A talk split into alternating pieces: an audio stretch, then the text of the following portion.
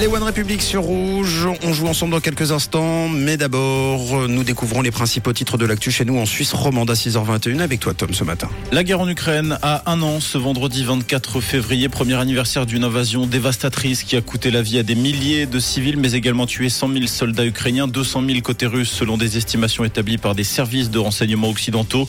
Ce conflit a également contraint la population à fuir les combats. 5,4 millions d'Ukrainiens ont été déplacés à l'intérieur même du pays. Qu'en Suisse, c'est 78 000 Ukrainiens qui en ont bénéficié du statut S.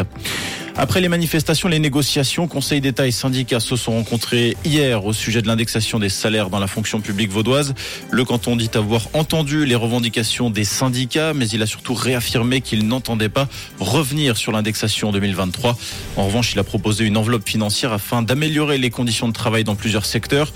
L'ensemble fera l'objet de discussions entre le Conseil d'État et les syndicats à la fin du mois de mars. Et puis à Bâle, hier, la police a dû intervenir pour empêcher des affrontements entre les balois et turcs du Trabzonspor. La situation est finalement rentrée dans l'ordre. Le FC Bâle s'est imposé 2-0 et s'est qualifié pour les huitièmes de finale de Conference League. Et on vous donne rendez-vous dès 7h comme chaque matin pour tous les titres développés. Une couleur. Une radio.